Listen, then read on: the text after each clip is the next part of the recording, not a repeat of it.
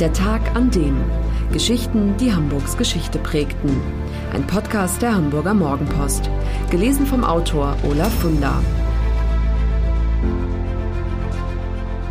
Der 29. November 1959, der Tag, an dem Hans-Henny Jahn stirbt, der Schriftsteller, der auch Landwirt, Orgelbauer, Atomkraftgegner, Tierschützer, Pazifist und Sektengründer war. In seinen Werken fließt nur so das Blut. Mordorgien wechseln sich ab mit, sagen wir, ungewöhnlichen Sexpraktiken. Hans-Henny Jahn schrieb Theaterstücke und Romane, die nur schwer zu verdauen, ja regelrecht verstörend sind und die dennoch zur ganz großen deutschen Literatur zählen. Es passt zu diesem Mann, dass er nicht nur Schriftsteller war, sondern auch noch Sektengründer und Pazifist, Landwirt, Hormonforscher und ein Meister des Orgelbaus, ein leidenschaftlicher Atomwaffengegner und Tierschützer. Hans-Henny Jahn war bizarr, schrill und schwer verständlich. Sogar noch im Tod hob er sich ab von allen anderen. Die Sargträger auf dem Nienstedtener Friedhof mussten 1959 alle drei Schritte pausieren, denn der Tote wurde in einem wahnsinnig schweren, wachsversiegelten und mit Metall ausgekleideten Sarg aus überdickem Holz beigesetzt. Das hatte Jahn selbst so verfügt, und zwar aus Angst, andernfalls von Würmern zerfressen zu werden. Er war überzeugt, dass die Seele nach dem Tod im Körper verweilt und dass der Körper deshalb so lange wie möglich konserviert werden muss. Am 17. Dezember 1894 wird Hans-Henny August Jahn, zu diesem Zeitpunkt noch Jahn mit einem N, an der Högenstraße in Stellingen geboren. Jahn ist Sohn eines Schiffbauers, besucht die obere Aalschule Kaiser Friedrich Ufer und startet ein seltsames Projekt. Er beschließt, gegenüber seinen Eltern, Lehrern und Mitschülern immer nur die Wahrheit zu sagen, niemals zu lügen. Versuchen Sie das mal, Freunde machen Sie sich damit nicht. So erging es auch Jan. Der junge, exzentrische Mann, der unter Minderwertigkeitskomplexen leidet, gleichzeitig aber Allmachtsfantasien entwickelt, bricht das Experiment ab, als der Vater mit einer Zwangseinweisung in die Irrenanstalt droht. Seine Mitschüler schneiden ihn, weil er sich an Prügeleien nie beteiligt. Sein Lehrer nennt ihn vor versammelter Mannschaft verrückt. Zugleich gilt er als exzellenter und begabter Schüler, der keine Zeit mit Hausaufgaben verschwendet, sondern bereits als Jugendlicher Dramen schreibt. 1915, im Jahr nach dem Abitur, emigriert Jan, jetzt schreibt er sich mit zwei N, gemeinsam mit seinem Freund Gottlieb Harms nach Norwegen, denn er ist Pazifist und will auf keinen Fall an die Front geschickt werden. Die beiden Jungs wohnen in Auerland am Auerlandsfjord. Die Familien schicken ihnen Geld. In dieser Zeit habe ich Leben gelernt, habe ich die Welt durchschaut und alles gesehen, woraus Leben besteht, sagt Jan später. Es war eine harte Schule. Jan schreibt nicht nur Theaterstücke während seines selbstgewählten Exils, er beschäftigt sich autodidaktisch mit praktischen und theoretischen Fragen des Orgelbaus. Er studiert mittelalterliche und neuere Fachliteratur und entwickelt eigene Vorstellungen über die Gestaltung harmonischer, ausdrucksvoller kirchlicher Instrumente und ihres Klangs. Nach Kriegsende kehren Harms und Jahn nach Deutschland zurück und ziehen gemeinsam mit dem etwas jüngeren Bildhauer Franz Buse 1919 aufs Land. Bei Eckel in der Nordheide, Landkreis Harburg, gründen sie eine Künstler- und Lebensgemeinschaft, die sie Ugrino nennen. Diese Gemeinschaft entsteht, wie viele ähnliche Gruppen in der Weimarer Republik, aus dem Bedürfnis nach neuer Sinnstiftung und als Alternative zu der von vielen als enttäuschend empfundenen Situation nach dem Ersten Weltkrieg. Die Ugrino-Sekte feiert den Körper, das sinnliche Erleben und die sexuelle Freiheit. Sie verfolgt darüber hinaus das Ziel, Kunstwerke aller Art zu erhalten und neue zu erschaffen. Jahn plant und zeichnet monumentale Kultbauten in der Tradition der mittelalterlichen Bauhütten. Er erwirbt mit Unterstützung wohlhabender Freunde und Förderer mehrere große zusammenhängende Grundstücke. Das Projekt scheitert an den gigantischen Kosten des Landkaufs und den utopischen Plänen eines zeittypischen Lebensreformentwurfes. Geblieben sind von den rauschhaften Architekturträumen, die sich an Pyramiden, babylonischen Tempelstätten und romanischen Kathedralen orientieren, eine Reihe von Skizzen und Zeichnungen, Detail- oder Gesamtentwürfe, die durch ihre großartige Schlichtheit und klare Gestaltung beeindrucken. Gebaut worden ist davon fast nichts, abgesehen von einem massiven Familiengrabstein in Granit und einem turmartigen Wohnhaus im Stil der neuen Sachlichkeit, das Jan gemeinsam mit dem Hamburger Architekten Werner Kallmorgen entworfen hat. Jan wird in den 20er Jahren zum Initiator der sogenannten Orgelreformbewegung. Große Anerkennung und ein schmales Gehalt als Orgelsachverständiger bringt ihm die Restaurierung der Arp-Schnittger-Orgel in Hamburgs Hauptkirche St. Jakobi ein. Kirchliche Kritiker seines literarischen Werks und professionelle Orgelbauer machen ihm das Leben zwar schwer, trotzdem realisiert er zahlreiche Großinstrumente in Deutschland und Dänemark. In Hamburg sind zwei Exemplare erhalten. Die Orgel der Ansgar-Kirche in Langenhorn aus dem Jahr 1931 und das ungewöhnlich farbig gestaltete Instrument in der Heinrich-Herz-Schule am Stadtpark. Neben den gewaltigen Kirchenorgeln entwickelt Jan auch eine Orgel für daheim, die sogenannte Kammerorgel, die von der Firma Walker gebaut wird. Von diesem neuartigen Instrument werden nur drei Exemplare realisiert, die heute verschollen sind. Von herausragender Bedeutung ist Hans Henny Jan als Schriftsteller, auch wenn er wegen seiner grenzüberschreitenden Darstellung von Sexualität und Gewalt ein Leben lang stark umstritten ist. Mit seinem literarischen Werk zählt er laut der Sozialgeschichte der deutschen Literatur zu den großen produktiven Außenseitern des Jahrhunderts. 1919 veröffentlicht Jan sein in Norwegen verfasstes Drama Pastor Ephraim Magnus, eine wahre Orgie an Gewalt, Exzess und Lust.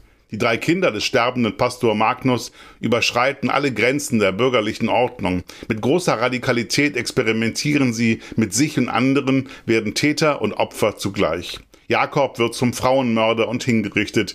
Die überlebenden Geschwister Johanna und Ephraim bewahren den Körper des Toten und erkunden selbst die Grenzen körperlichen Schmerzes. Für das Skandalstück wird Jan 1920 mit dem Kleispreis bedacht, damals die höchste Auszeichnung im deutschen Literaturbetrieb. Mit gerade mal 25 Jahren ist er damit auf dem Höhepunkt seines schriftstellerischen Schaffens angekommen. Es folgen weitere Dramen und weil darin immer wieder Sodomie, Homosexualität, Inzest und Verstümmelung eine Rolle spielen, wird Jan von Teilen der Presse schwer attackiert. Sie verstehen ihn einfach nicht. Fachkollegen wie Thomas Mann dagegen verehren ihn. So auch Botrus Strauß. Der hält Jans Roman Fluss ohne Ufer für eine der bedeutendsten Erzählungen des 20. Jahrhunderts. Darin geht es um einen Dreimaster, der auf einer geheimnisvollen Reise ist und auf dem plötzlich die Tochter des Kapitäns verschwindet. Gustav, der Verlobte der Verschwundenen, sucht das Schiff ab, das immer mehr einem Labyrinth aus geheimen Kammern, verschlossenen Türen und blinden Gängen gleicht. Als herauskommt, dass Leichtmatrose Tutain die Frau einfach so ohne jeden Grund ermordet hat, verliebt sich Gustav seltsamerweise in den Mörder.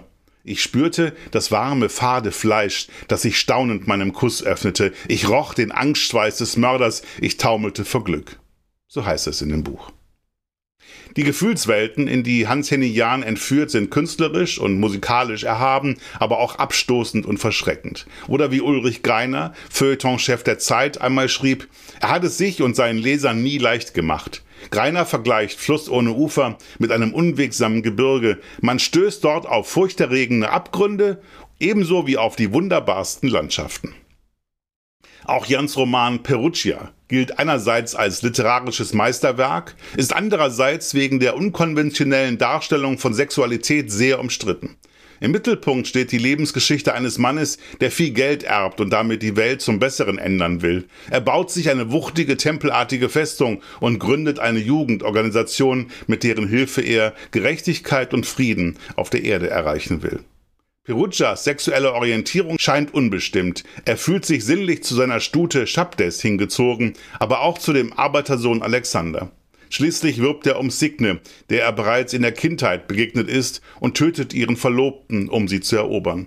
Die Ehe wird in der Hochzeitsnacht nicht vollzogen, als Signe erfährt, dass Perugia sie über den Mord an seinem Nebenbuhler belogen hat. Signe wendet sich von ihm ab und beginnt ein Verhältnis mit ihrem Knecht. Auffallend sind die vielen Parallelen zu Hans-Henny Jans Privatleben, auch wenn er sich öffentlich nie dazu bekennt. Er ist homo oder besser gesagt bisexuell. Als große Liebe seines Lebens gilt sein Freund Gottlieb Harms. Andererseits heiratet Jan 1926 eine Frau, Elinor Phillips, und deren Schwester wird die Frau von Jans geliebten Harms. Hans-Henny Jahn und Elinors außergewöhnliche Beziehung ist durch Nähe und Distanz, aber auch große Sorge füreinander gekennzeichnet. Liebe spielt gewiss eine Rolle, denn 1929 kommt ihre gemeinsame Tochter Signe Jan zur Welt. Sie stirbt 2018. Aber es ist eine offene Ehe. Elinor hat eine freundschaftliche bis intime Beziehung zu Gottlieb Harms und unternimmt mehrere Reisen mit ihm, während Jan lange eine Affäre mit der ungarischen Fotografin Judith Karasch unterhält. Die schwierigste Phase im Leben des Schriftstellers beginnt, als 1933 Adolf Hitler Reichskanzler wird. Die neuen Machthaber stehen ihm, kein Wunder, äußerst feindlich gegenüber. In der Nazi-Presse wird Jan aufgrund seiner schriftstellerischen Werke als Kommunist und Pornograph verunglimpft und die Gestapo durchsucht mehrfach seine Wohnung. Ihm ist klar, in Hamburg ist er nicht mehr sicher. Zunächst zieht er gemeinsam mit Elinor zu seinem Freund und Förderer, dem Literaturwissenschaftler Adolf Muschk, nach Zürich, um anschließend auf der dänischen Ostseeinsel Bornholm einen landestypischen Vierseitenbauernhof zu erwerben, Bondegard.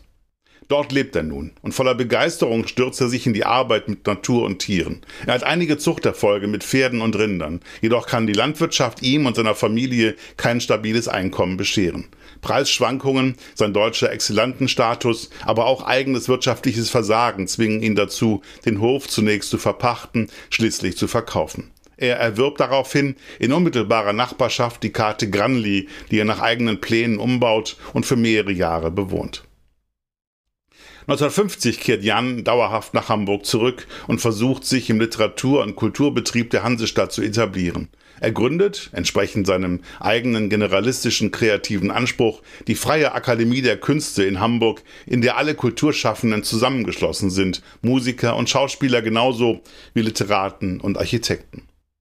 Jan engagiert sich jetzt auch politisch, kämpft gegen die restaurativen Tendenzen der Adenauer Republik und sucht den Austausch mit Künstlern und Schriftstellern Ostdeutschlands. Er reist mitten im Kalten Krieg nach Ostberlin und Moskau, was ihn erneut zu einem gesellschaftlichen Außenseiter macht. Jans vehementer Kampf gegen die atomare Bewaffnung gipfelt in einer legendären Brandrede für den Frieden, die er 1958 vom Balkon des Rathauses vor 150.000 Demonstranten hält. Auch die zivile Nutzung der Kernenergie lehnt Jan ab, weil er schon damals erkennt, dass das Problem der Lagerung des atomaren Mülls ungelöst ist.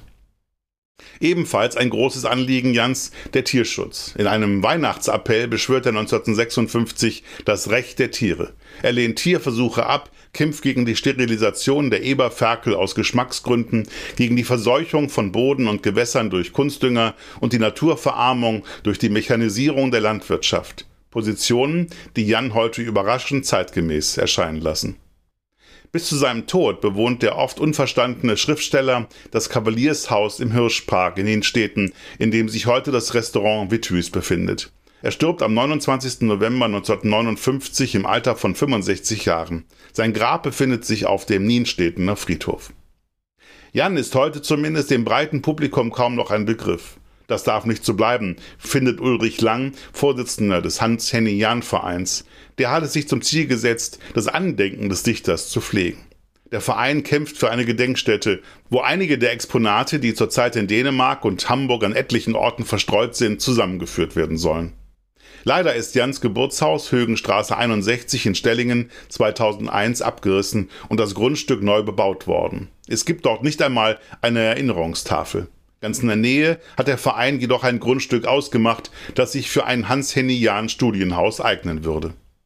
Denkbar wäre es auch aus dem Witthüs in Nidenstädten, wo Jan lebte und starb, ein Literaturmuseum mit angeschlossener Gastronomie zu machen.